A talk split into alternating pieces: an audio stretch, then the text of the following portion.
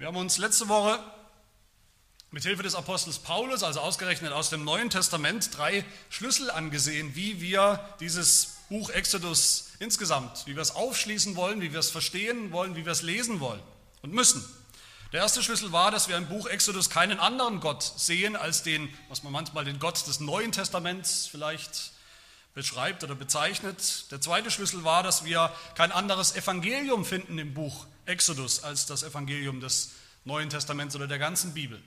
Und der dritte und letzte Schlüssel war, dass wir in Exodus, in diesem Buch, letztlich nichts anderes finden als das ganz normale christliche Leben, das Leben des Glaubens, der Gläubigen zu allen Zeiten bis heute. Und wenn wir diese Schlüssel gebrauchen oder anwenden, dann passiert etwas Spannendes. Dann, dann merken wir, das sind wir hier gemeint in diesen Versen. Dann sind wir angesprochen gleich auf den allerersten äh, Zeilen dieses alten Buches. Dann sehen wir überall Schatten und Vorbilder, die aufgeschrieben wurden, wie Paulus gesagt hat, für uns. Die Exodus-Geschichte ist für uns aufgeschrieben, für uns hier im, Heute, im Hier und Heute, um unseren Glauben zu stärken, um uns zu stärken in der, in der Nachfolge, in unserem geistlichen Leben. Und was sehen wir hier gleich zu Beginn dieses Buches? Wir sehen das Volk Gottes, ein kleines Volk Gottes, ein schwaches Volk Gottes und es ist ein Volk, das im Exil lebt. Im Exil. Exil, es ist, ein Wörterbuch sagt, Exil bedeutet die Abwesenheit eines Menschen oder einer Volksgruppe aus der eigenen Heimat. Die Abwesenheit aus der eigenen Heimat, das ist Exil. Und das sehen wir hier, dieses kleine Volk Gottes, das bisher nur aus den zwölf Söhnen Jakobs besteht oder Israels besteht und ihren Familien. Dieses kleine Volk ist nicht zu Hause, sie sind nicht in der Heimat, sie sind im Exil, im Ausland, in Ägypten, sie sind eigentlich im Feindesland. Oder in dem, was zumindest Feindesland werden wird. Die Fakten, wie es dazu kam, dass wir dieses kleine Volk Gottes hier in Ägypten antreffen, die sind schnell nacherzählt, die kennen wir aus dem ersten Buch der Bibel, aus dem Buch Exodus. Wir erinnern uns, wie es immer wieder Streit gab unter den, unter den Söhnen der, der Väter, Abrahams, Isaaks und Jakobs. Einerseits war immer klar, dass, dass es irgendwann einen Sohn der Verheißung geben wird. Das war das Versprechen, das immer wieder erneuert wurde, das Gott selbst aufrechterhalten hat. Aber es gab viel Streit und Verwirrung, wer denn dieser verheißene Sohn sein sollte. Bei jeder Generation wieder neu sehen wir das. Wir erinnern uns besonders, wie die zwölf, wie die elf Söhne Jakobs neidisch waren auf den Zwölften, auf den Josef und auf die besondere Beziehung zwischen Josef und seinem Vater, wie sie so neidisch waren über seine Stellung, dass sie bereit waren, im Grunde ihn sterben zu lassen, dass sie ihn verraten und verkauft haben, als Sklaven haben nach Ägypten ziehen lassen, gegen seinen Willen, halbtot. wir erinnern uns auch, hoffe ich, wie Josef dann entgegen against all odds, entgegen aller, aller Erwartungen in Ägypten Karriere macht, wie er eine hohe Stellung am, am Hof des Pharaos erreicht. Ironischerweise geht es dem, dem Rest der Familie, dem, dem Vater und den Brüdern immer schlechter.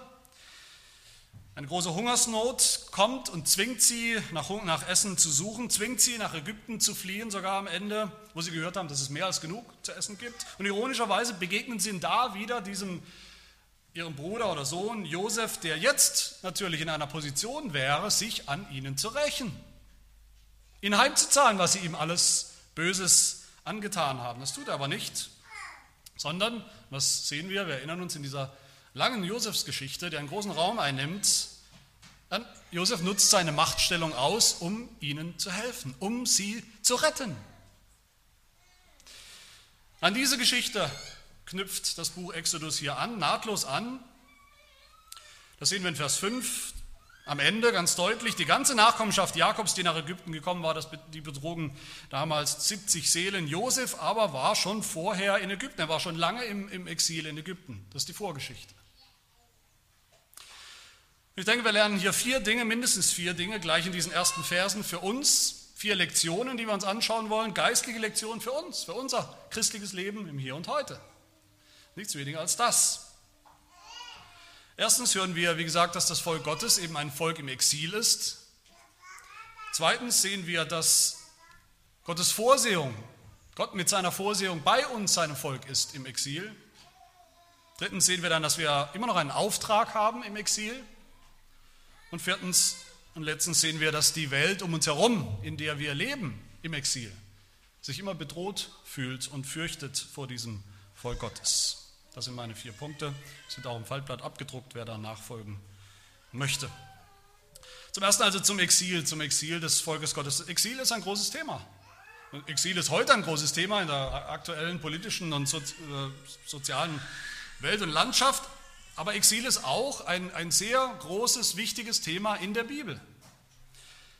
Wenn Exil, wie wir gehört haben, wenn Exil die Abwesenheit von, von einem Volk oder einer Volksgruppe aus der eigenen Heimat, von der eigenen Heimat ist, dann beschäftigt sich, denke ich, kann man mit Fug und Recht sagen, fast die ganze Bibel mit diesem Thema Exil.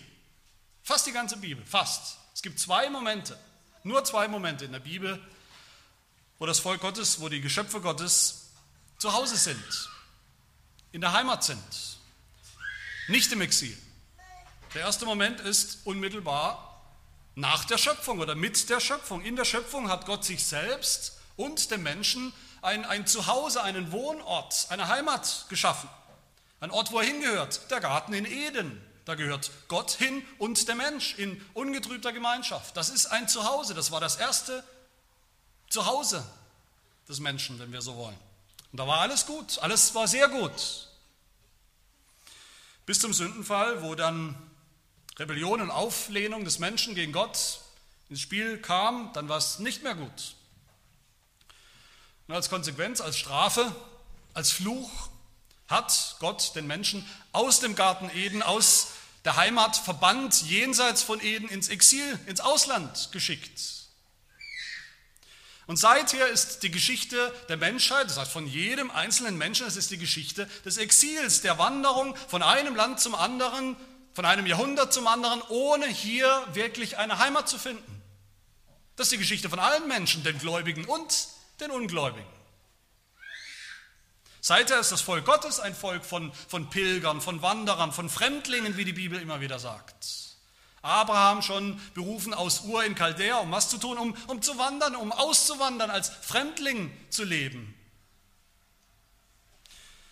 Der Hebräerbrief sagt uns, dass alle unsere Väter im Alten Testament bekannt haben, dass sie Gäste ohne Bürgerrecht und Fremdlinge sind auf Erden. Alle. Und falls wir meinen, das sei nur das Los der alttestamentlichen Gläubigen gewesen, dann brauchen wir nur auf das Leben der ersten Jünger Jesu zu schauen. Das, das verdrängen wir auch oft. Was war denn das für ein Leben? Sie wurden berufen weg von ihrer Heimat, weg von ihren Familien, weg von ihren Berufen, um sozusagen heimatlos Jesus nachzufolgen. Von hier nach da, ständig unterwegs. Sie wollten Jesus nach folgen, aber Jesus sagt ihnen ganz direkt und unverblümt, was das bedeutet. Er sagt, die Füchse haben Gruben und die Vögel des Himmels haben Nester, aber der Sohn des Menschen hat nichts, wo er sein Haupt hinlegen kann und, und seine Nachfolger auch nicht. Keine Heimat in dieser Welt.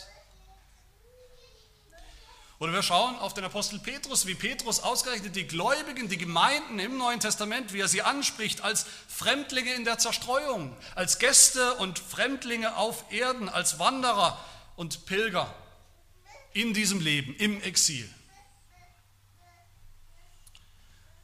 Der einzige andere Punkt in der Bibel, der einzige zweite Punkt in der biblischen Geschichte, wo der Mensch in Heimat, in seiner Heimat lebt, wo er zu Hause ist, das ist, wenn er eines Tages ankommen wird. Ankommen wird in dem Land, das Gott uns verheißen hat, das Reich, das er schon dem Adam verheißen hat und geben wollte, das Land, das er dann Abraham, Isaac und Jakob und immer wieder seinem Volk verheißen und versprochen hat, das Land, in dem Milch und Honig fließt, das, dieses besondere Reich, das Himmelreich, als unser wahres Zuhause, unser ewiges Zuhause.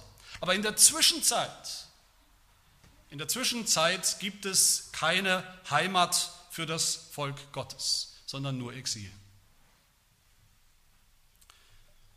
So gesehen ist das, was wir hier sehen, im Buch Exodus, das ist keine kleine historische Randnotiz. Ja gut, bei denen war es halt so.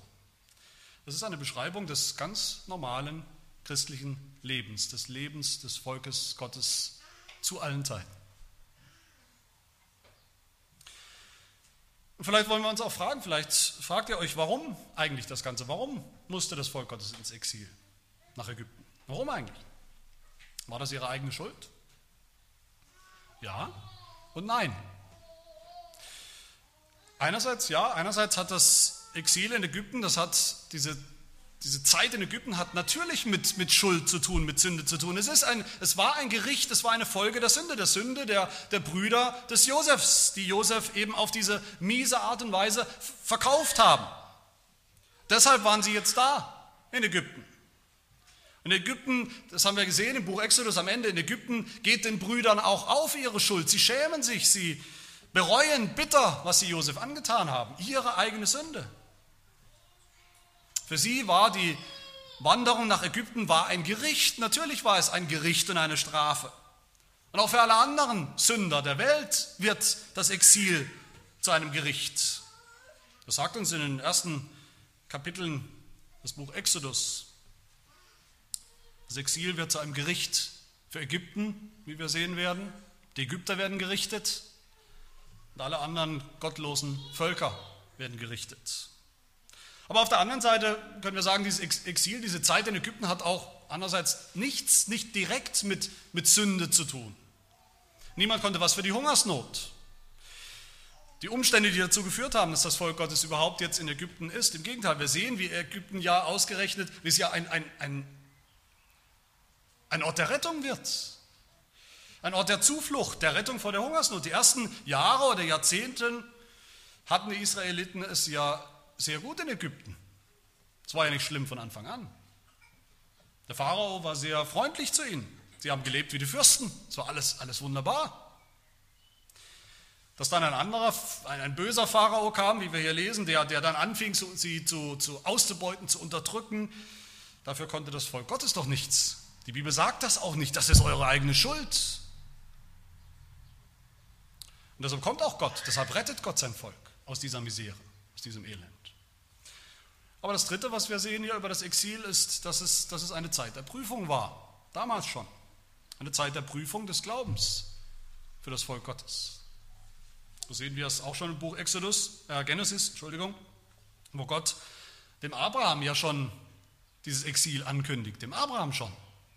Genesis 15, in diesem großen, großartigen Kapitel, in diesem Bundesschluss, wo Gott Abraham sagt, zwei Dinge verheißt, nämlich einen verheißenen Nachkommen oder Samen und ein verheißenes Land. Aber bevor noch irgendjemand in dieses verheißene Land kommen wird, sagt Gott zu Abraham, Genesis 15, Vers 13, du sollst mit Gewissheit wissen, dass dein Same ein Fremdling sein wird in einem Land, das ihm nicht gehört, und man wird sie dort zu Knechten machen und demütigen 400 Jahre lang. Das heißt, vor dem Einzug ins verheißene Land, in die neue Heimat sozusagen, steht eine Wüstenwanderung, 40 Jahre Wüstenwanderung, 400 Jahre Pilgerschaft. Ohne Heimat, ganz allein im Vertrauen, Tag für Tag neu im Vertrauen auf Gott und seine Verheißung, nichts anderes. So sagt der Hebräerbrief in Kapitel 11, hat Abraham das Exil in Ägypten schon verstanden, eben als Prüfung. So haben es unsere Väter schon verstanden, als Prüfung. So haben sie gelebt als Pilger. Im Glauben, sagt er, im Glauben haben sie die Prüfung bestanden. In der Hoffnung auf das Land, das noch kommen wird und kommen muss, haben sie die Prüfung verstanden. Von Mose heißt es in Hebräer 11 ausdrücklich, dass er sich weigerte, in Ägypten Fuß zu fassen, was er ja hätte tun können. Er hätte es sich ja gut gehen lassen können. Nein, der Hebräerbrief sagt, er zog es vor, Mose zog es vor, mit dem Volk Gottes Bedrängnis zu erleiden, anstatt den vergänglichen Genuss der Sünde zu haben, da er die Schmach des Christus für größeren Reichtum hielt als die Schätze, die in Ägypten waren, denn er sah die Belohnung an. Er sah auf die Belohnung, auf das Land, das kommen wird. Liebe Gemeinde, auch wir leben heute im Exil. Alle, die sich zu Jesus Christus bekennen, im Glauben, leben im Exil, im Hier und Heute, mitten in dieser Welt, mitten in dieser Zeit leben wir im Exil. Wir leben sogar in exakt derselben Zeit wie das Volk Gottes damals. In diesen ersten Versen des Buches Exodus. Wir leben in der Zwischenzeit zwischen Eden und dem himmlischen Jerusalem. Den beiden einzigen Heimatstätten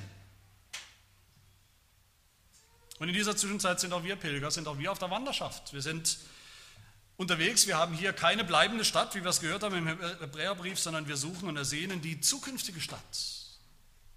Auch wir sind im Exil im weitesten Sinne, führt kein Weg dran vorbei, sind auch wir im Exil wegen Sünde. Wegen Sünde haben wir das Paradies verloren. Wegen Sünde ist die Erde nicht mehr der Himmel. Wegen Sünde ist unser Leben, auch das Leben als Christen, oft schwer, beschwerlich und ein Jammertal. Aber für uns, wie für das Volk Gottes damals, ist dieses Exil auch der Ort und die Stelle und die Zeit, wo Gott versprochen hat, bei uns zu sein und uns zu retten. Uns herauszuführen.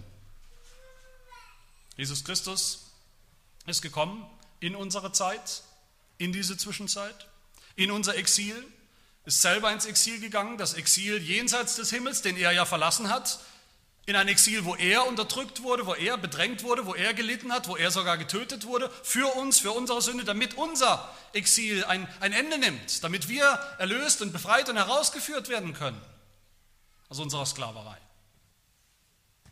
Und deshalb ist auch für uns das Exil dieses christlichen Lebens nichts, worüber wir uns beklagen sollen und dürfen, worüber wir ständig murren sollen, schimpfen sollen, sondern das ist auch für uns eine, eine Prüfung des Glaubens, zur Stärkung unseres Glaubens. Das kann aber nur sein, wenn Gott bei uns ist. Und das ist mein zweiter Punkt, was wir hier sehen. Wir sehen hier die Vorsehung Gottes mitten im Exil. Wir sehen, dass Gott selbst hinter dem Exil seines Volkes steht, mit seiner Vorsehung. Die Vorsehung, Vorsehung Gottes ist eine, ist eine sehr kostbare und sehr wichtige Lehre, über die wir viel zu wenig hören, über die wir viel zu wenig nachdenken. Vorsehung, Vorsehung Gottes, das ist die absolute und uneingeschränkte Macht, Allmacht Gottes, mit der er ganz souverän plant und durchführt alles, was passiert, alles, was kommt, alles, was sich ereignet. Es ist eine, eine persönliche Sache, die persönliche Vorsehung Gottes ist das absolute Gegenteil vom, vom blinden, unpersönlichen Zufall, von dem die Welt so viel redet. Was sagt unser Katechismus, der Heidelberger Katechismus, was sagt er über die Vorsehung in Frage 27? Was verstehst du unter der Vorsehung Gottes? Da heißt es, die allmächtige und gegenwärtige Kraft Gottes, durch die er Himmel und Erde mit allen Geschöpfen wie durch seine Hand noch erhält und so regiert, dass Laub und Gras, Regen und Dürre, fruchtbare und unfruchtbare Jahre, Essen und Trinken, Gesundheit und Krankheit, Reichtum und Armut und alles andere, auch das Exil in Ägypten, auch unser, das Exil der, der Gläubigen in dieser Welt, dass uns all das nicht durch Zufall, sondern aus seiner väterlichen Hand zukommt.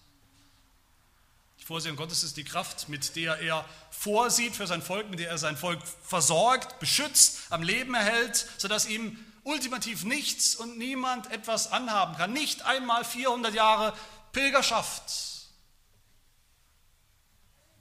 Wo sehen wir das in unserem Text? Wo sehen wir das? Dass Gottes Vorsehung da ist, dass Gottes Vorsehung steht hinter dem Exil. Wir sehen das in Vers 5. Josef aber war schon vorher in Ägypten. Schon lange vor, vor der Unterdrückung durch diesen neuen und, und bösen Pharao war Josef schon auf dem Plan.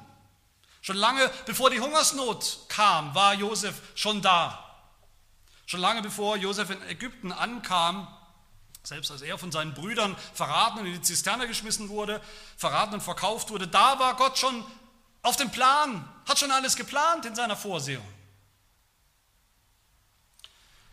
Natürlich sind die Brüder schuld dass Josef nach Ägypten verkauft wurde. Aber wie sagt es Josef selbst?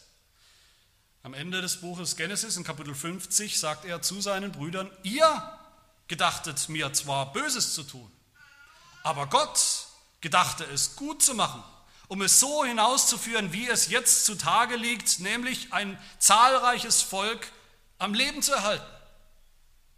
Das ist die Vorsehung Gottes in dieser Geschichte. So hat Josef selbst in seinem schlimmen, elendigen Leben die Vorsehung Gottes gesehen und erfahren und interpretiert. So hat es Jakob und auch die Brüder dann irgendwann begriffen, die ja immerhin auch im Exil gestorben sind, wie wir hier lesen, die niemals in dieses Land gekommen sind. So haben sie das auch bekannt und geglaubt. So hat es das Volk Israel begriffen. So werden wir sehen in der Geschichte des bösen, teuflischen Pharaos, dass selbst er eingeschlossen ist in die Vorsehung Gottes, ein Instrument, ein Werkzeug der Vorsehung Gottes. Der schlimmste Feind. Und das gilt auch uns, das gilt auch für uns.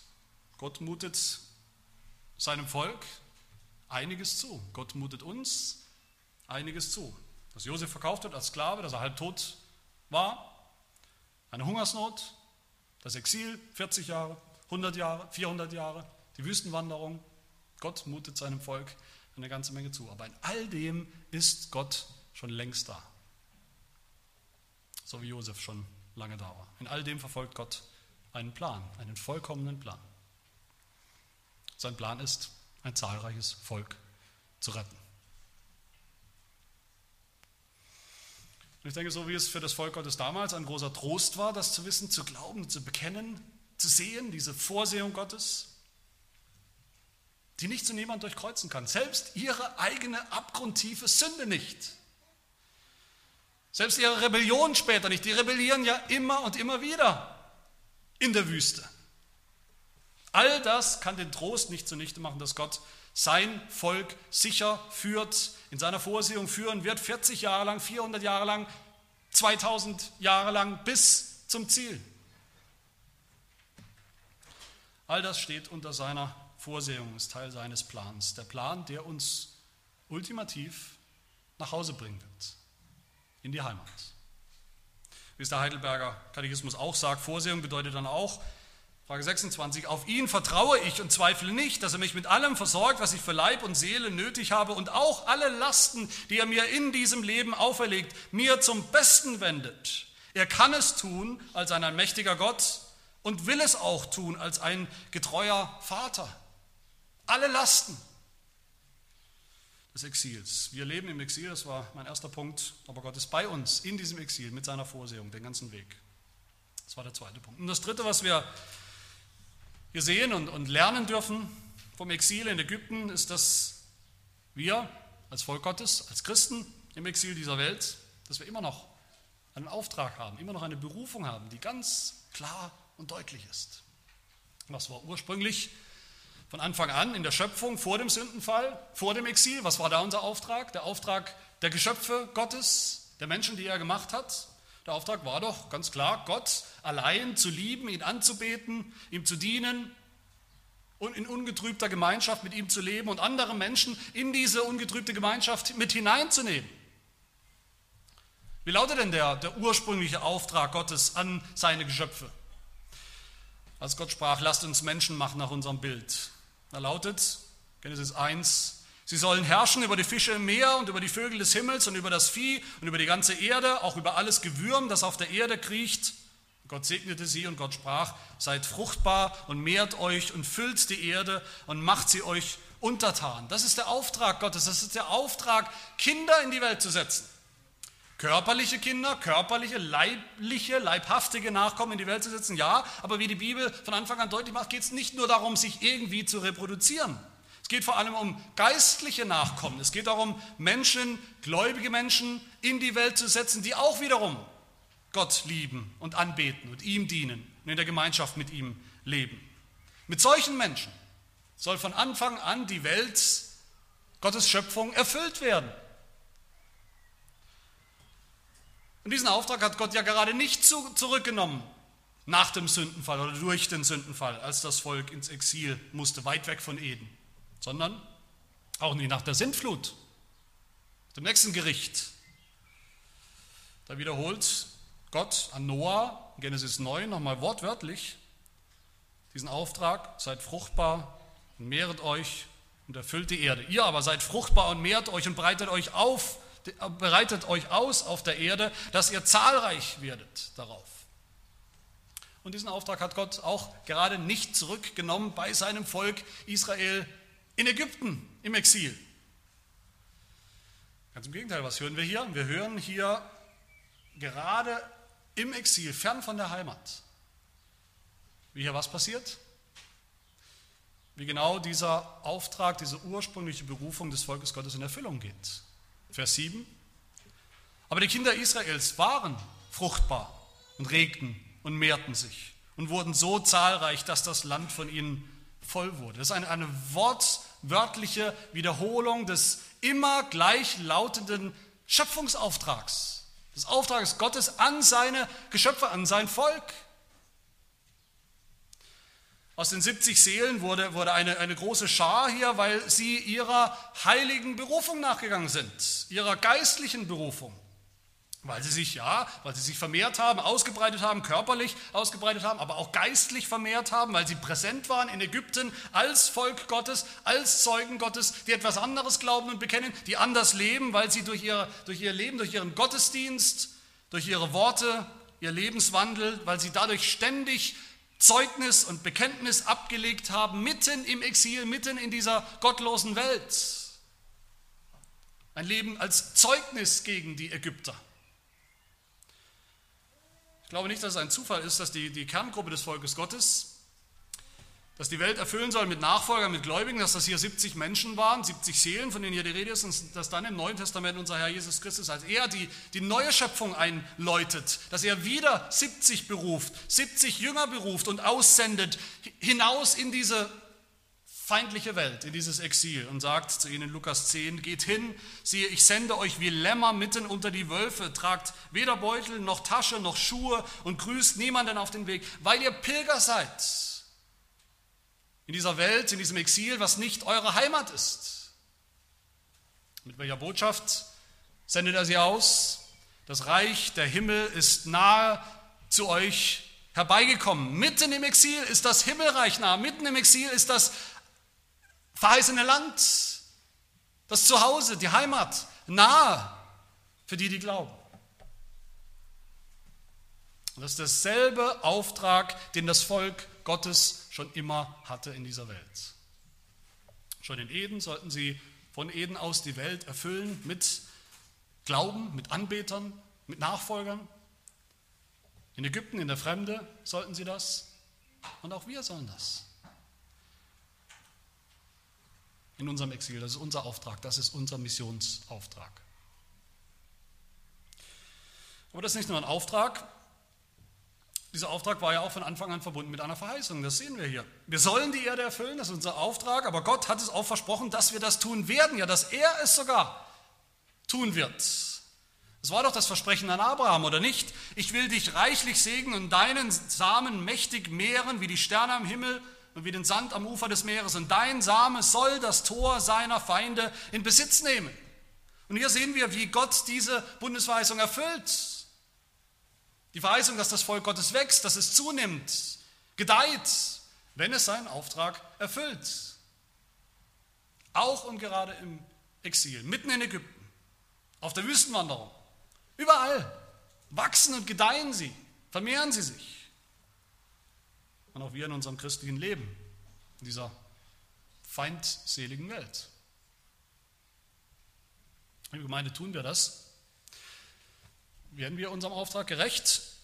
Sind wir so? Sind wir so fruchtbar als Volk Gottes? Fruchtbar, indem wir tatsächlich natürlich Kinder in die Welt setzen, aber nicht Kinder, die wir dann nicht im Glauben erziehen, die wir erziehen wie, wie die Heidenkinder, sondern als geistliche Nachkommen, als Kinder Gottes? Sind wir fruchtbar? Regen wir uns? Mehren wir uns durch Evangelisation, durch die Verkündigung des Evangeliums, indem wir hingehen und Jünger machen?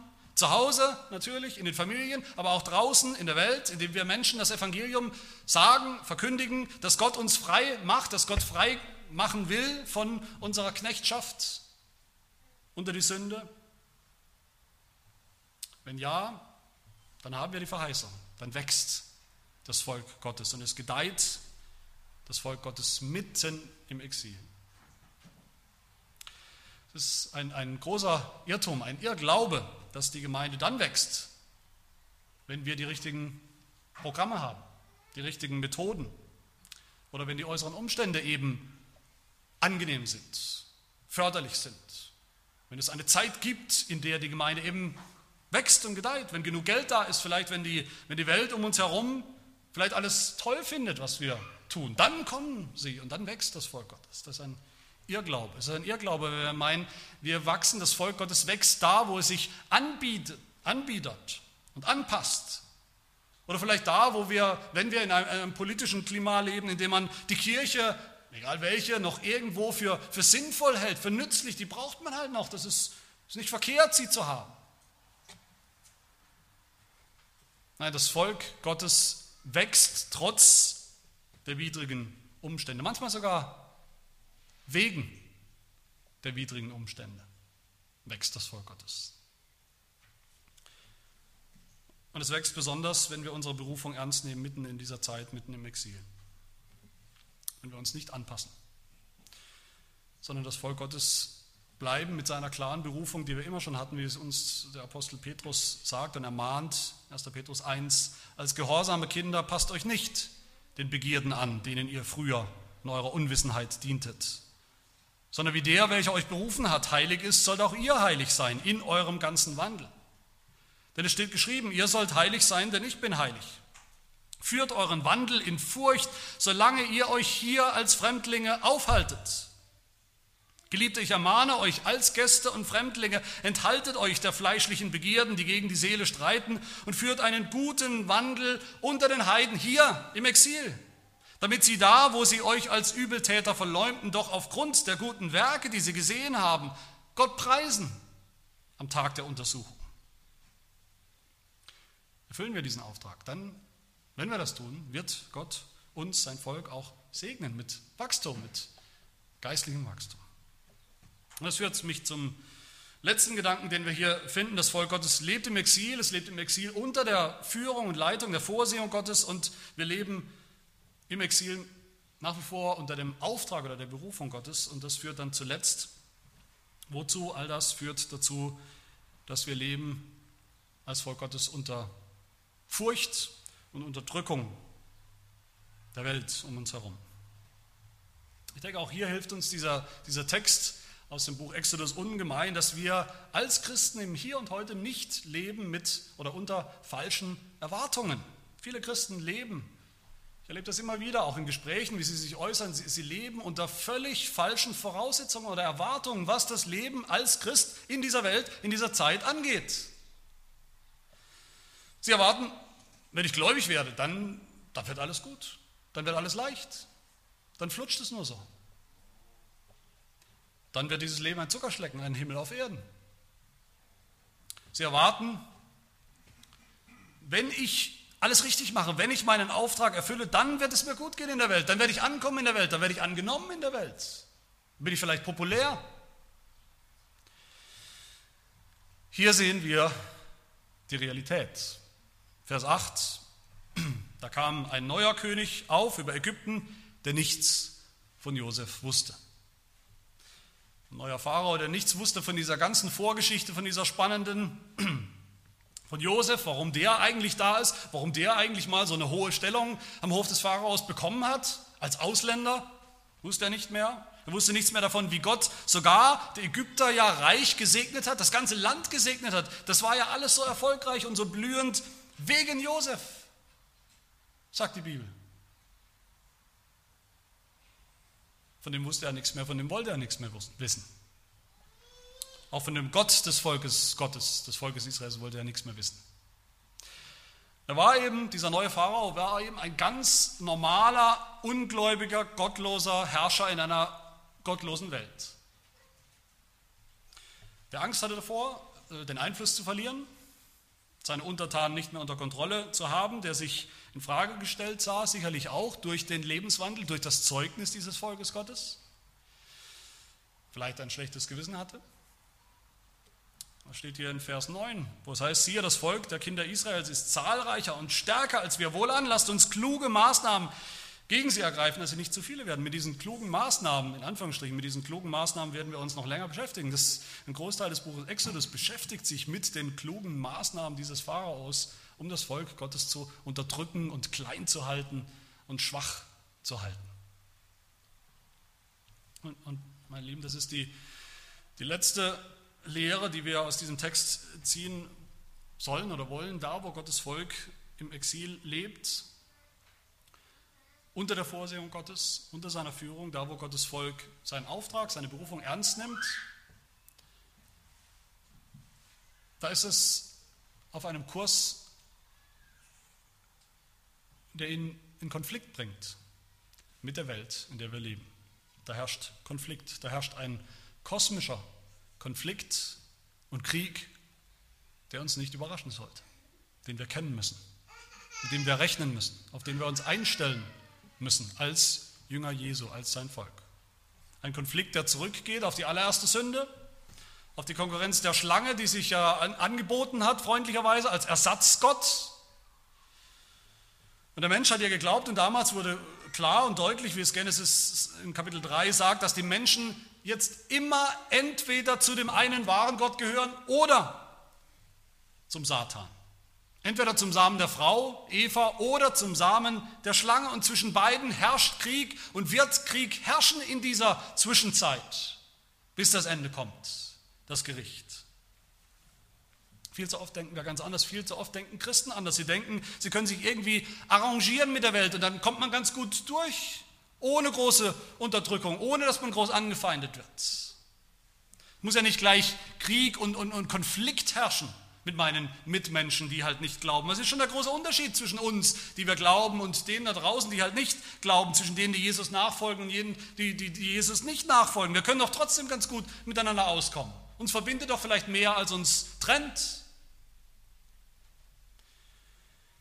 Aber die Realität ist, wir haben eine ganz andere Identität als Volk Gottes in dieser Welt, in der Zeit, in der wir leben. Wir, diese Welt ist nicht unser Zuhause. Ist das Zuhause von allen anderen, von den gottlosen Menschen, aber nicht unser Zuhause. Wir sind hier nicht zu Hause. Zu den Ungläubigen sagt Jesus einmal in Johannes 8, ihr seid von unten, ich bin von oben. Ihr seid von dieser Welt, ich bin nicht von dieser Welt. Und zu seinen Nachfolgern, zu uns spricht Jesus, auch im Johannesevangelium, die Welt hasst euch, denn ihr seid nicht von der Welt, gleich wie auch ich nicht von der Welt bin. Das ist unsere Identität. Für uns ist diese Welt vorläufig. Wir leben im Exil, nicht im Zuhause. Wir leben in einer gefährlichen Zeit, einer Zeit des geistlichen Kampfes, des Krieges, der Anfeindung, der Anfechtung, der Versuchung, des Konflikts. Wir sind eine Gemeinde, die noch unterwegs ist, die noch kämpft, die noch nicht gewonnen hat, die noch nicht gesiegt hat, die noch nicht angekommen ist, noch nicht am Ziel ist. Aber wir werden in der Vorsehung Gottes, werden wir als sein Volk ankommen, am Ziel, im Zuhause ankommen. Äh, selbst durch alle Unterdrückungen hindurch, körperlich, materiell, familiär, politisch, geistlich, dass wir eines Tages sicher zu Hause ankommen werden am Ende unserer Pilgerschaft des Glaubens. So bekennen wir es über die Kirche, über das Volk Gottes in unserem Glaubensbekenntnis, dem niederländischen Glaubensbekenntnis in Artikel 27, wo es heißt, dieses Volk Gottes im Exil, zitiere, diese heilige Kirche wird von Gott gegen alle Wut der Welt geschützt und ist real, diese Wut der Welt. Wenn sie auch für einige Zeit in den Augen der Welt nur sehr klein und fast ausgelöscht erscheinen mag, wie Gott in jener sehr gefährlichen Zeit des Ahab sich 7000 Männer bewahrt hat, die ihre Knie nicht vor dem Baal beugten. Liebe Gemeinde, lasst uns so leben mit dieser Identität und mit diesem Ruf, mit dieser Berufung, mit diesen Zusagen und Verheißungen als ein heiliges Volk, ein gläubiges Volk, ein Volk von, von Pilgern im Exil unter Gottes guter Führung. Jeden Tag bis hin zum Ziel unserer himmlischen Berufung. Dazu gebe Gott uns jeden Tag neu die Kraft, die nötige Kraft und auch seinen Geist, der das in uns und mit uns bewirkt. Amen. Lasst uns beten. Herr unser Gott, du Gott Abrahams, Isaaks und Jakobs, du Bundesgott, wir danken dir, dass wir durch deinen Sohn Jesus Christus, durch seinen Gehorsam, durch sein Leiden eingegliedert wurden in dein heiliges Volk aller Zeiten.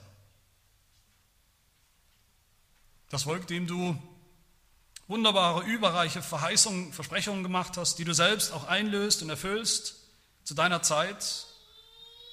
Vor allem diese Verheißung, dass du uns sicher durch die Wüste dieser Zeit, die Wüste dieses Lebens hindurchbringen wirst, hinein ins verheißene Land, in unsere wahre geistliche und himmlische Heimat, nach der wir uns sehen.